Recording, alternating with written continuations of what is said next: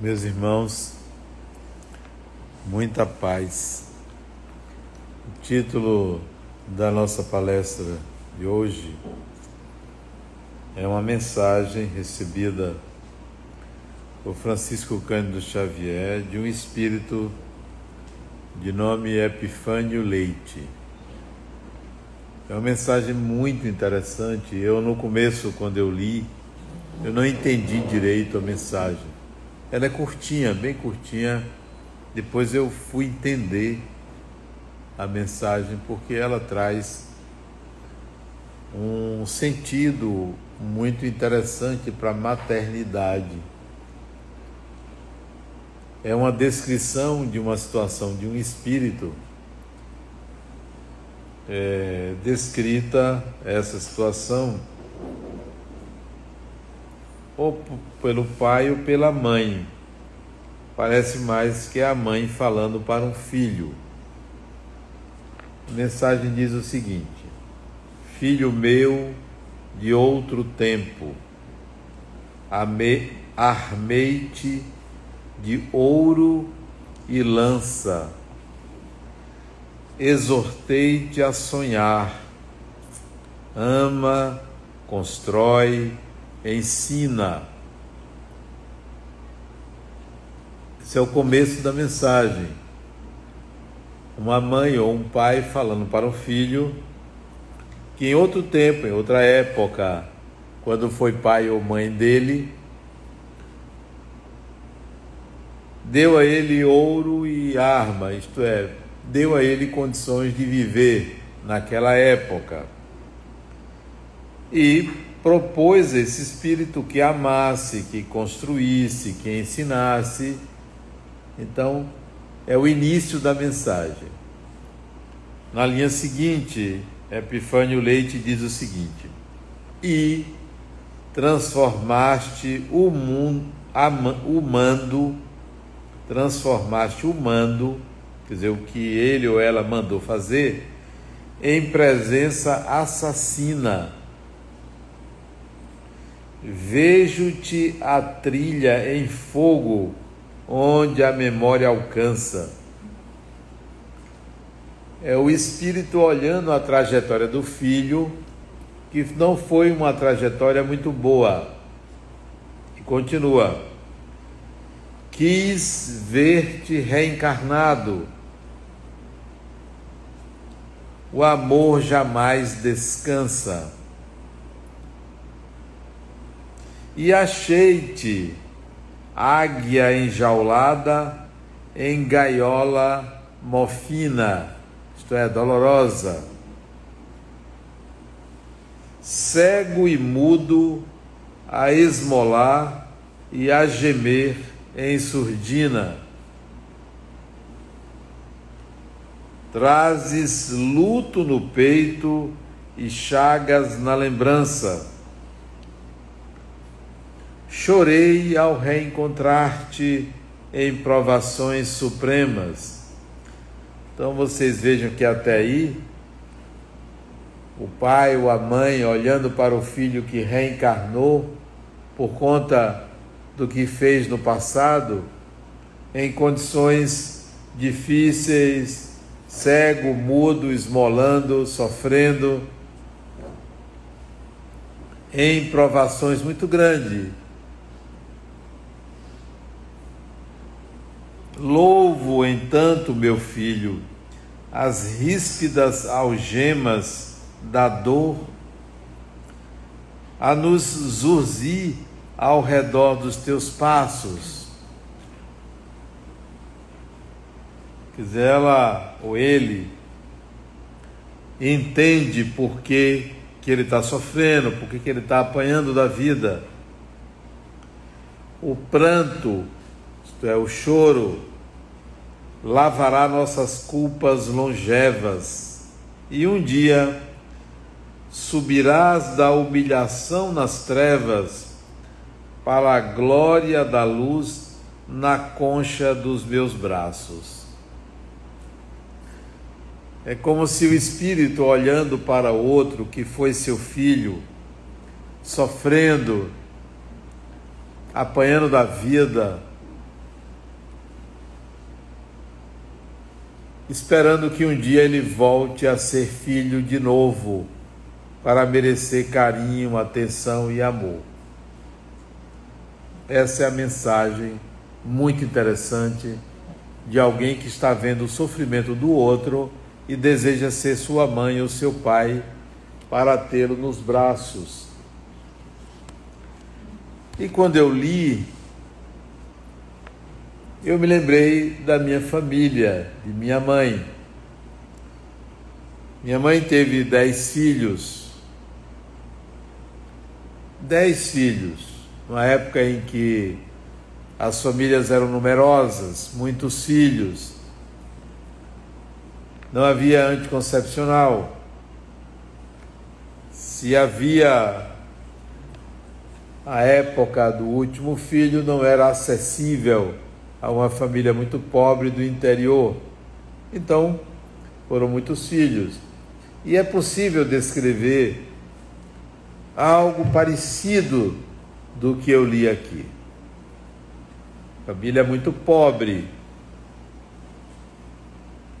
Filhos com problemas graves, mentais. Filhos com problemas de caráter. Filhos com problemas físicos, orgânicos. Todo tipo era possível encontrar desses dez filhos. Hoje não dos dez, dois desencarnaram, os outros oito estão bem ajustados, mas tivemos muitos problemas, muitos, muitos problemas sérios. E eu me lembro de minha mãe muitas vezes chorar por causa de um ou outro filho que a maltratava que retirava a paz da casa, filhos que se digladiavam, que brigavam, fisicamente falando.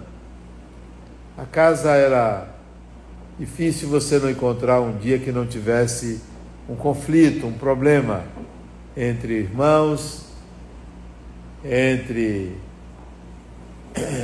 vizinhos, com os vizinhos, com terceiros. A família vivia sobressaltada. Particularmente, eu era muito tímido, procurava me esconder para não sobrar para mim. E às vezes eu apanhava mesmo, mas não machucava, não.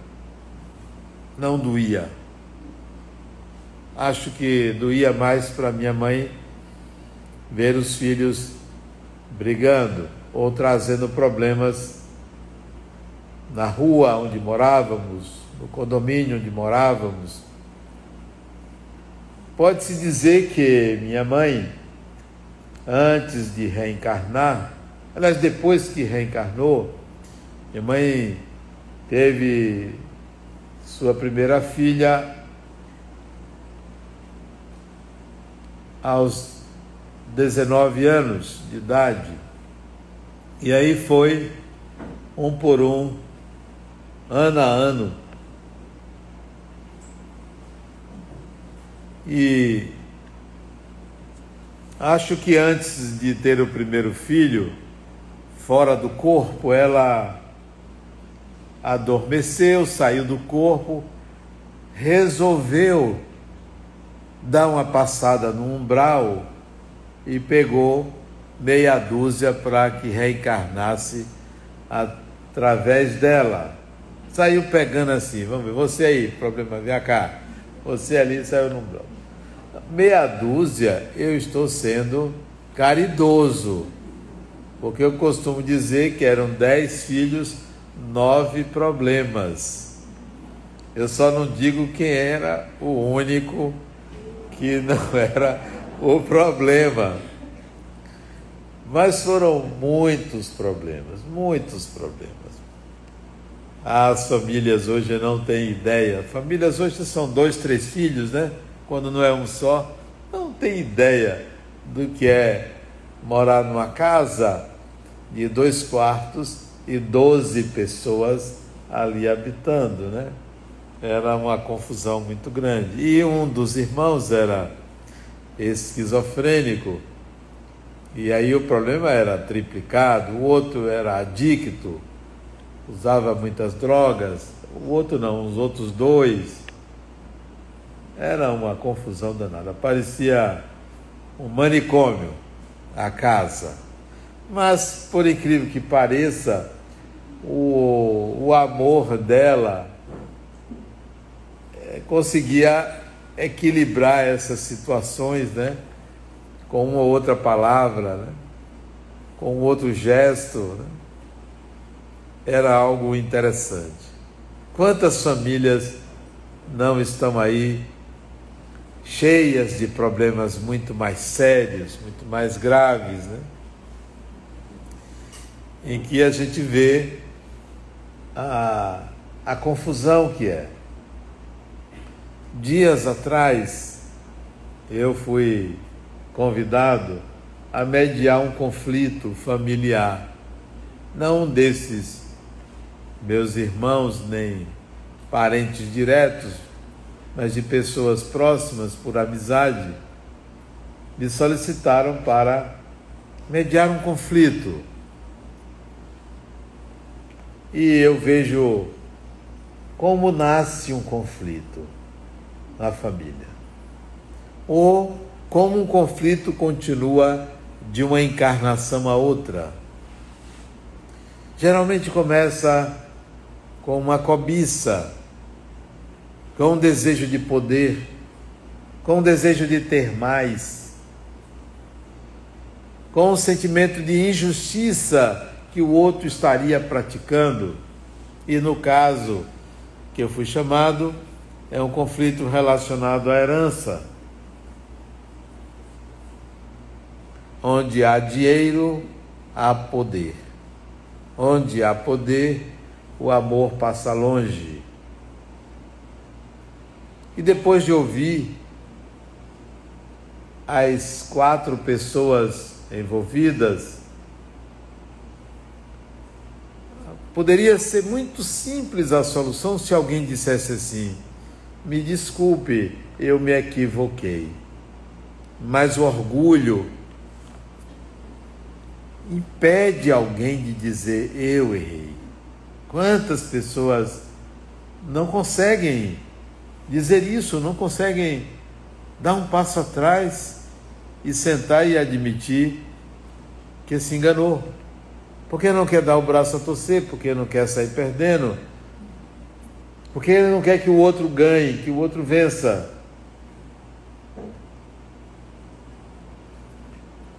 Me lembrei também, depois eu continuo essa história, me lembrei que uma vez eu atendi uma mulher aqui, isso deve ter talvez uns 12, 13 anos atrás, e ela veio me perguntar o que ela fazia na seguinte situação pai e a mãe tiveram quatro filhos. Ela era a caçula.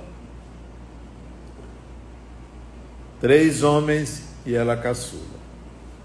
O pai faleceu e cada um foi crescendo, indo para sua casa. A mãe viúva ficou na casa dela ali sozinha, porque os filhos se casaram e foram viver suas vidas, algo muito comum e ela, a viúva, não queria ir morar na casa de filho nenhum. Queria a casa dela, era lúcida, orientada, uma mulher relativamente jovem, 60 e poucos anos.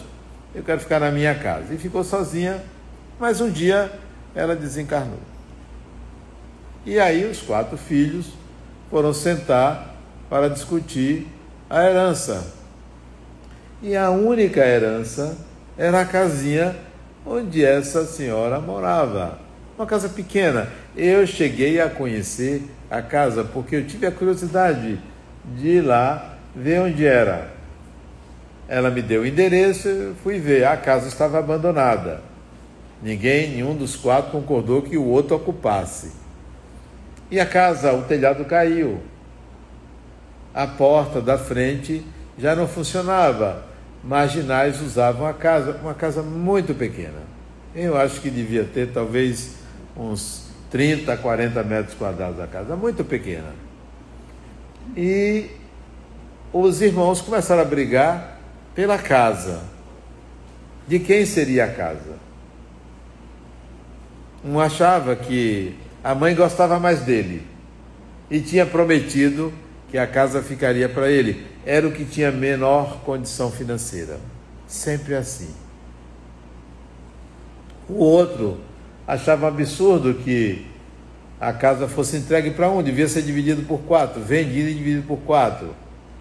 O outro achava que a casa era da, deveria ser dada à irmã porque era mulher, mas ela não precisava, mas ela achava que ela tinha direito. Eu sei que entraram na justiça e a casa foi se deteriorando. Eu fui ver a casa, estava uma ruína e se fosse vender a casa hoje, hoje ela deveria custar uns 10 mil reais a casa. Muito pequena. Os espíritos, quatro, brigando por causa de um bem que não tinha valor para nenhum deles e não valia a pena de forma nenhuma você brigar em herança. E é muito comum se brigar por herança. E eu disse a ela: renuncie. Renuncie. Para que você quer? Você mora numa casa melhor do que a de sua mãe, não é lá essas coisas, você tem sua casa, sua família, para que você quer? Ah, mas não é justo. O que você quer? Paz ou justiça? Fique em paz, renuncie em favor deles. Pode renunciar. E ela renunciou. Renunciou mesmo. E ficou bem. Veio me agradecer. Obrigado. Mas é óbvio, não tinha outra alternativa para você. Você vê também famílias brigando por nada. Sabe o que é nada? Nada vezes nada. Eu conheço uma família, dois filhos, eles não se falam há muitos anos. Brigaram. Não, só foi um desentendimentozinho pequeno um não concordou com o outro e não se falam até hoje. São espíritos teimosos, são espíritos ranzinzas, chatos, orgulhosos, vaidosos. Mas tem uma mãe lá que quer que eles se reconciliem. Como da mensagem, eu acho que é uma mãe que quer tê-los no colo de novo, ou tê-lo no colo de novo. Ai de nós se não fosse a maternidade. Quantos dramas estão por aí? Conflitos pequenos de tio com tia, com primo, com cunhado, com marido, com ex-marido. Uma confusão só.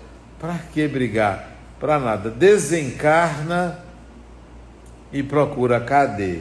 Cadê, cadê? Não acha afeto. O grande problema do espírito é não encontrar afeto. Quando vai reencarnar, não tem uma mãe que queira.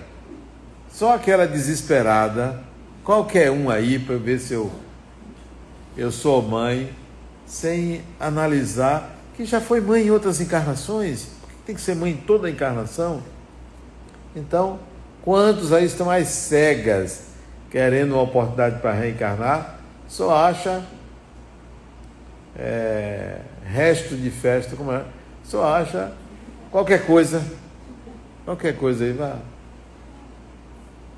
Muitos dramas. Então, eu fui chamado para mediar e eram quatro pessoas. Depois eu ouvi os quatro, eu coloquei para eles: olha isso se resolve de uma forma muito simples, muito simples. A questão não é financeira, a questão de vocês não é financeira.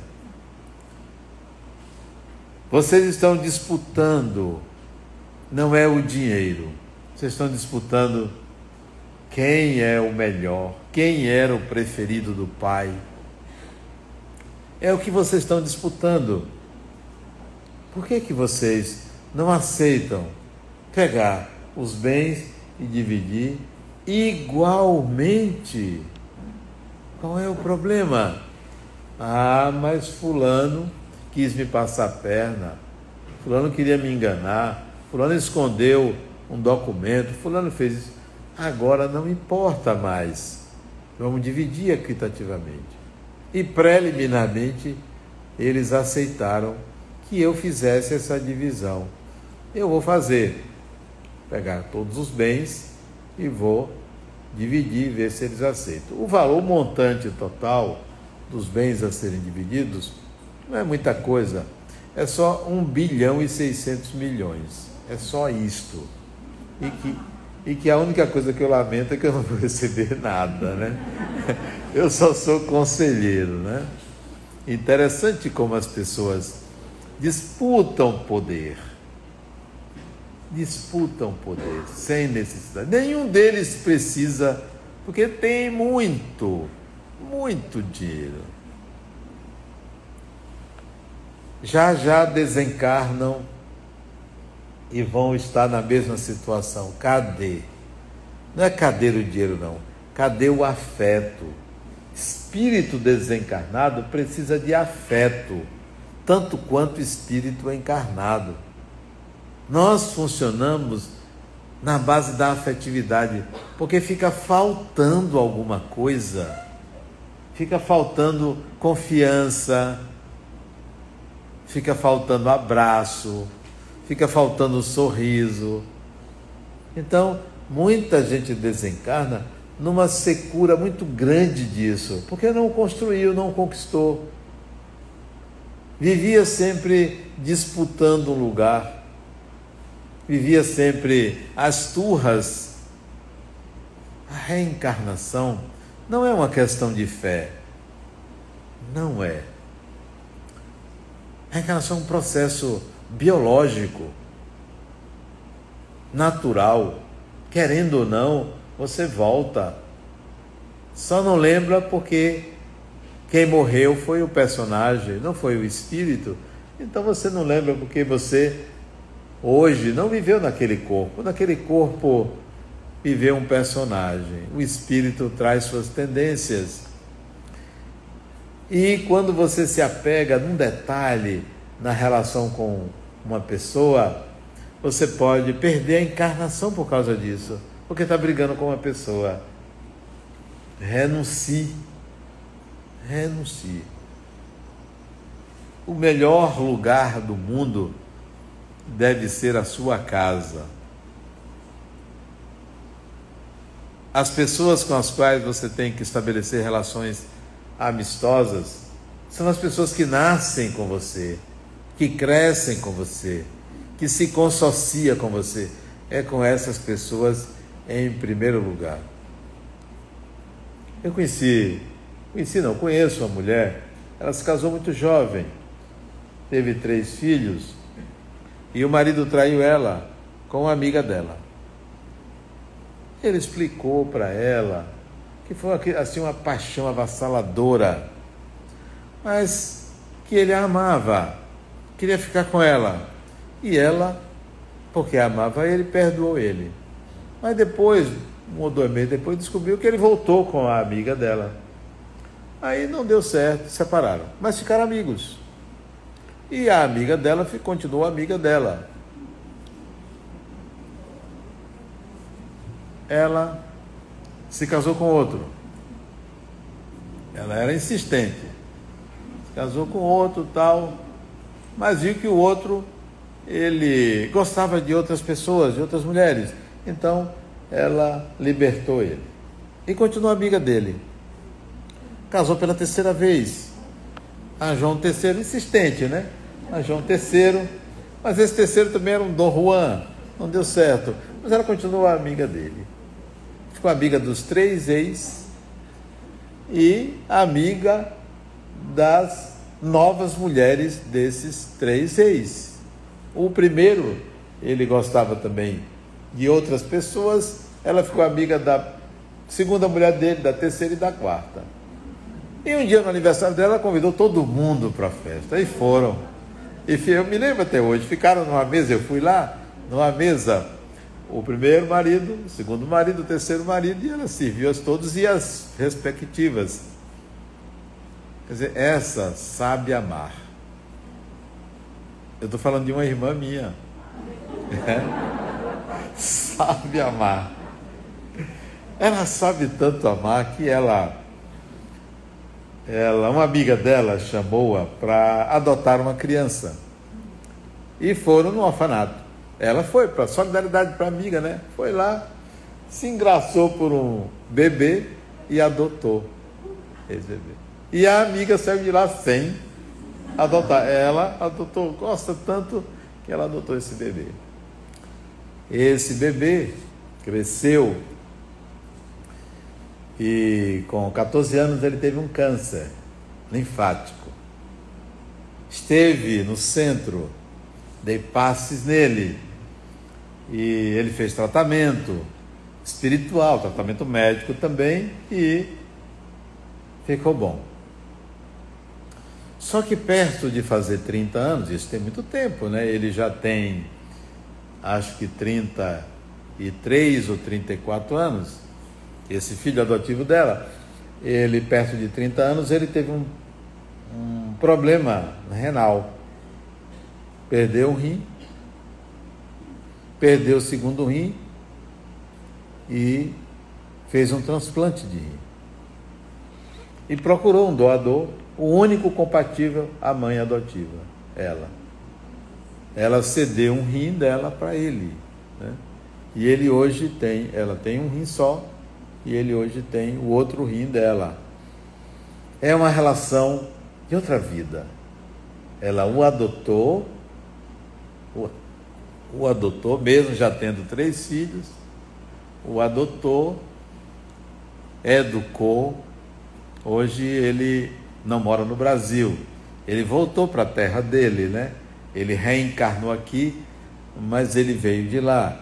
Ele mora na Alemanha, trabalha lá, é casado e teve uma filha. São reencontros. Uma história belíssima de reencontro. De você ir no orfanato e pegar uma criança e ela disse que não conseguiu sustentar o olhar, porque aquele bebê olhou para ela de uma forma que ela sentiu ligada a ele, por isso que ela o adotou, não resistiu, adotou. E é uma pessoa maravilhosa ele. São reencontros. O mais interessante desse reencontro é quando eu, dei passe nele aos 14 anos. Isso foi no Centro Espírita Casa de Redenção Joana de Ângeles. Eu fui dar passe nele e pedi muito aos espíritos que o curasse, porque eu sentia uma afeição por ele. Embora a gente não conviveu muito, porque ela morava numa casa, ou noutra aqui em Salvador, eu sentia uma afeição por ele. Quando eu estava dando passe, o espírito que me ajudou a dar passe chegou para mim e disse: Você sabe quem foi ele, não sabe? Eu disse: Não. Ele me disse quem foi ele. Tomei um susto. Não sabia que ele tinha sido quem eu conheci. Eu conheci só um dia essa pessoa que desencarnou com um câncer que ele teve, ele desencarnou. Ele reencarnou e o câncer voltou. Aos 14 anos o câncer voltou. Interessante como às vezes tem doenças que varam encarnações. A mesma doença. Porque o processo de cura não é a morte do corpo. O processo de cura é interno. Você faz tratamento médico, toma remédio, quimioterapia, etc, etc. Mas a cura real é a cura da alma. É a cura da alma. Todos nós deveríamos desencarnar de velhice, falência dos órgãos 90 anos, 100 anos, sei lá. Por que desencarnamos antes? Porque nós associamos, infelizmente, associamos cura com sofrimento, com pagamento de dívida. E as nossas culpas atraem doenças. O nosso desejo de nos livrarmos de equívocos do passado, às vezes é pelo sofrimento. Quantas vezes você já ouviu uma pessoa dizer assim: eu mereço sofrer. Ou então tem uma doença e pergunta: o que, é que eu fiz para merecer tal doença? Então, nós atraímos muitas doenças como ele atraiu essa doença. Até hoje ele tem. Embora ele seja transplantado, ele esteja bem, mas a doença voltou aos 14 anos. Quando ele veio ao Brasil, na comemoração dos 30 anos dele, antes do transplante, ele me perguntou: meu tio, ele é muito amoroso, muito amoroso, meu tio.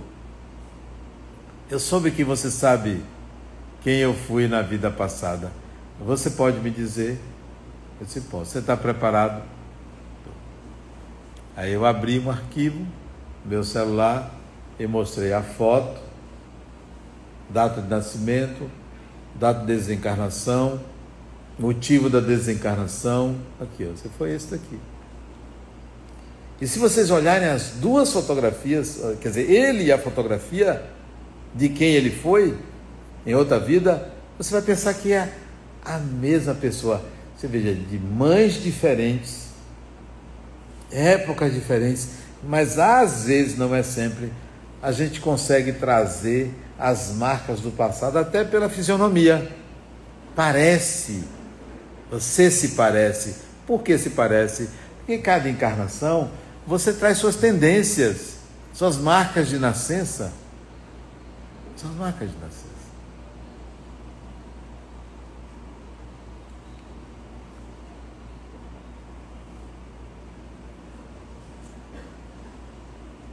Eu estava lendo esses dias um relato de uma mulher que ela foi ajudar o parto da amiga e lavou, deu o primeiro banho no bebê.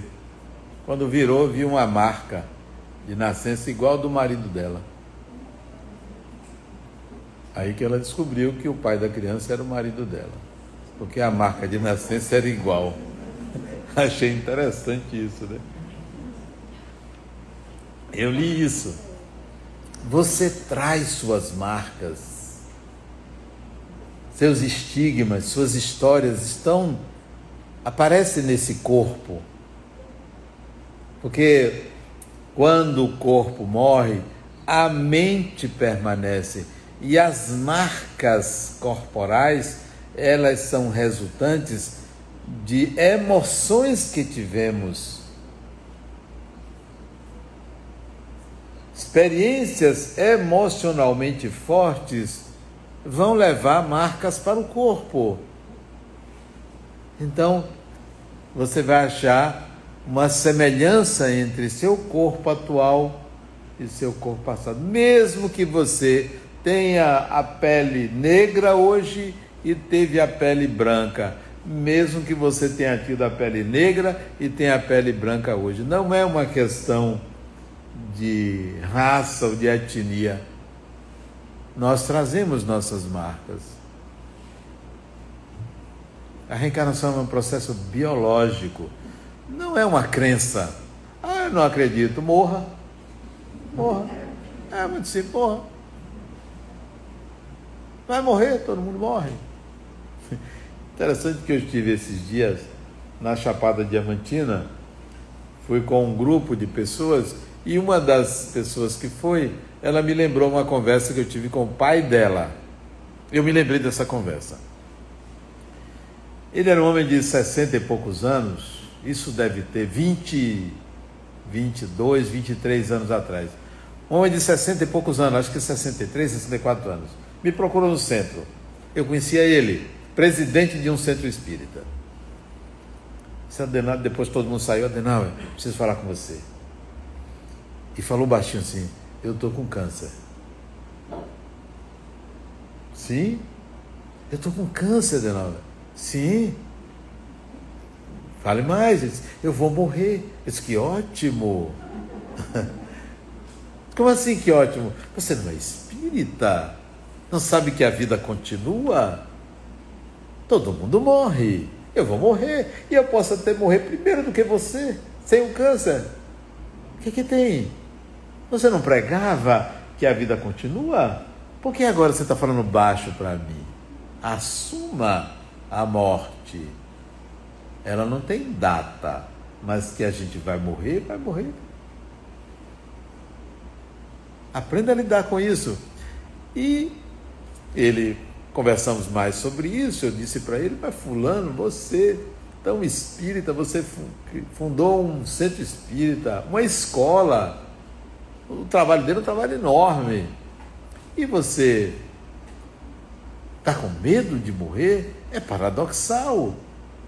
Não que a gente deva querer morrer, mas se está sabendo que o negócio está batendo ali na porta, faça as malas. Faça as malas, deixe pronta. Porque se você não deixar as malas prontas, você vai pegar, vai desencarnar de calça curta. Vai chegar assim, aonde? Cadê? Vai chegar no cadê? Sabe como é, é fazer as malas?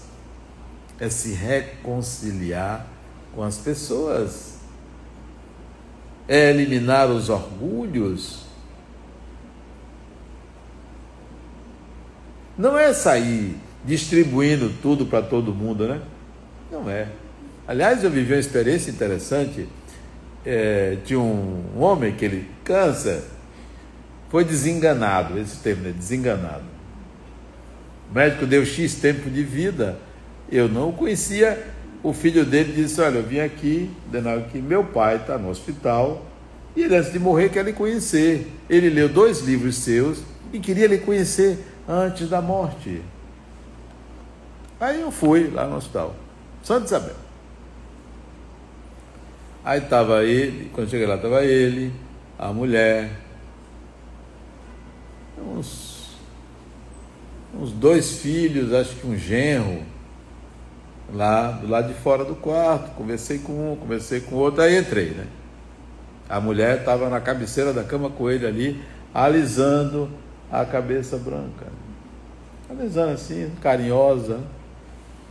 Aí ele disse para mim, Adenal, que bom lhe conhecer, vou morrer em paz, né?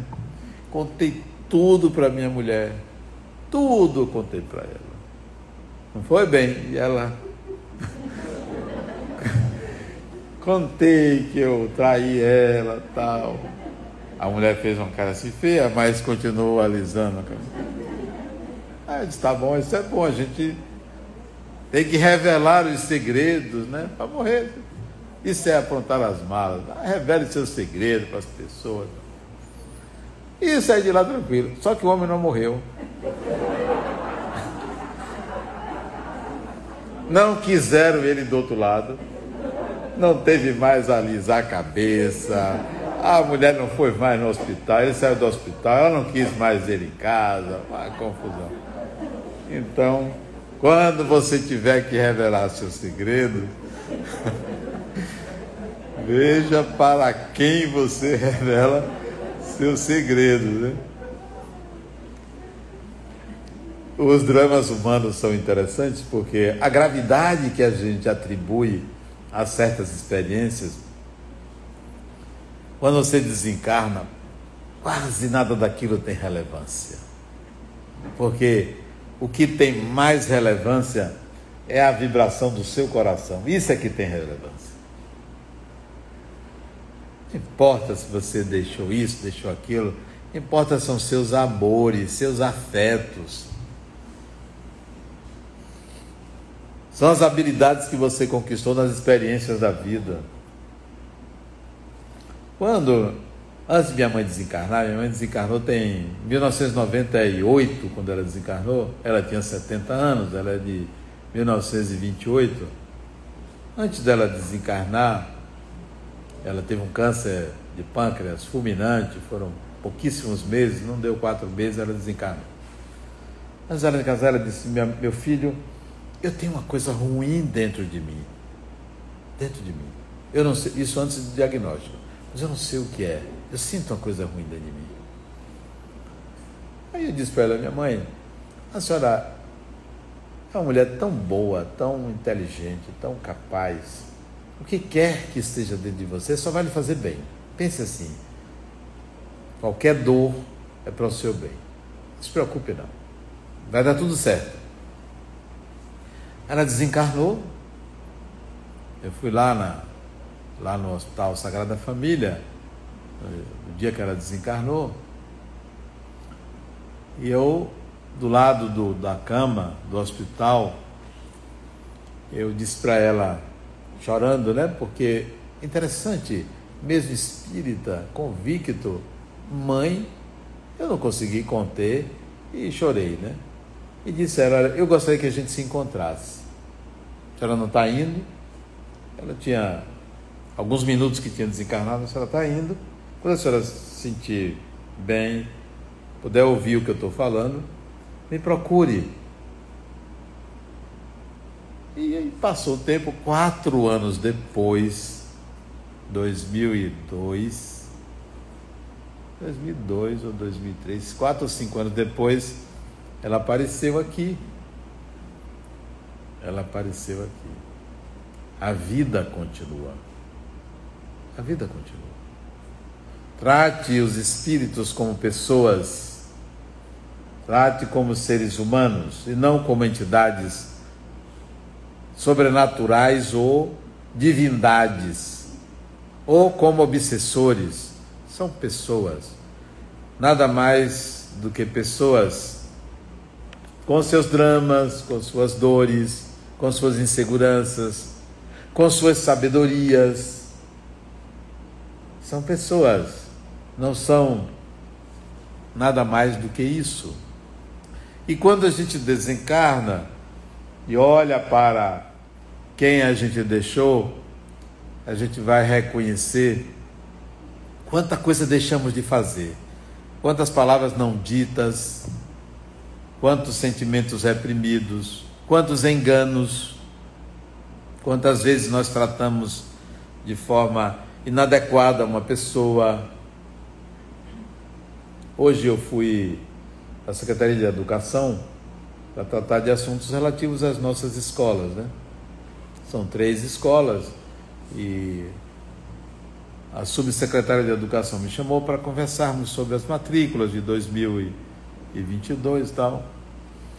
E estávamos numa reunião, numa sala muito grande, e a subsecretária disse assim para mim: O senhor tem algum pedido a fazer, a gente da secretaria? Você tem. Pedido que a gente possa juntos construir mais uma escola. Vamos construir mais uma escola? Vamos. Tem um terreno. Aí eu apontei, levei um mapa, né? Aqui tem esse terreno aqui, é da prefeitura.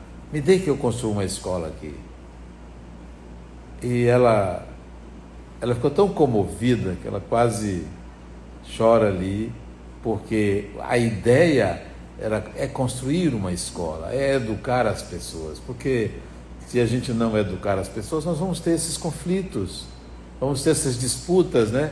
Uma criança bem educada, bem encaminhada, ela não se torna um adulto egoísta, nem vaidoso, nem orgulhoso. Nós só somos orgulhosos e vaidosos porque na infância não tivemos uma, uma educação doméstica e escolar que inibisse isso que aprendêssemos a compartilhar, a respeitar, a reverenciar o outro. E é isso que nós, nós precisamos. A mensagem de hoje, o que o Espírito disse no final, de querer acolher nos braços aquele Espírito que cometeu tantos equívocos, é o que a gente deve pensar quando a gente olha uma criança. De não ensinar uma criança a, a, reagir agressivamente ao outro, não ensinar uma criança a ser egoísta, egocêntrica, não dar tudo a uma criança. Então vamos vamos tratar essa mensagem aqui, meu filho, olhando para cada espírito como se filho nosso fosse, porque é, alguém aqui pode reencarnar do meu lado e, e, ser um parente meu, ou eu pai, ou eu filho, ou eu mãe, ou eu filha. A gente não sabe que relações tivemos no passado para que haja um reencontro, como houve o reencontro é, de minha irmã com o filho adotivo dela, um reencontro lindo, maravilhoso, né? A gente não sabe quem é a pessoa que está do nosso lado, quem é aquele ser humano, porque Via de regra, a reencarnação aproxima, nos aproxima uns dos outros. Às vezes, reencarnamos milhares de quilômetros de distância, numa viagem a gente se toca, a gente se reconhece. Então vamos acolher o outro como se filho fosse, como alguém muito querido que retorna à nossa convivência. Muita paz.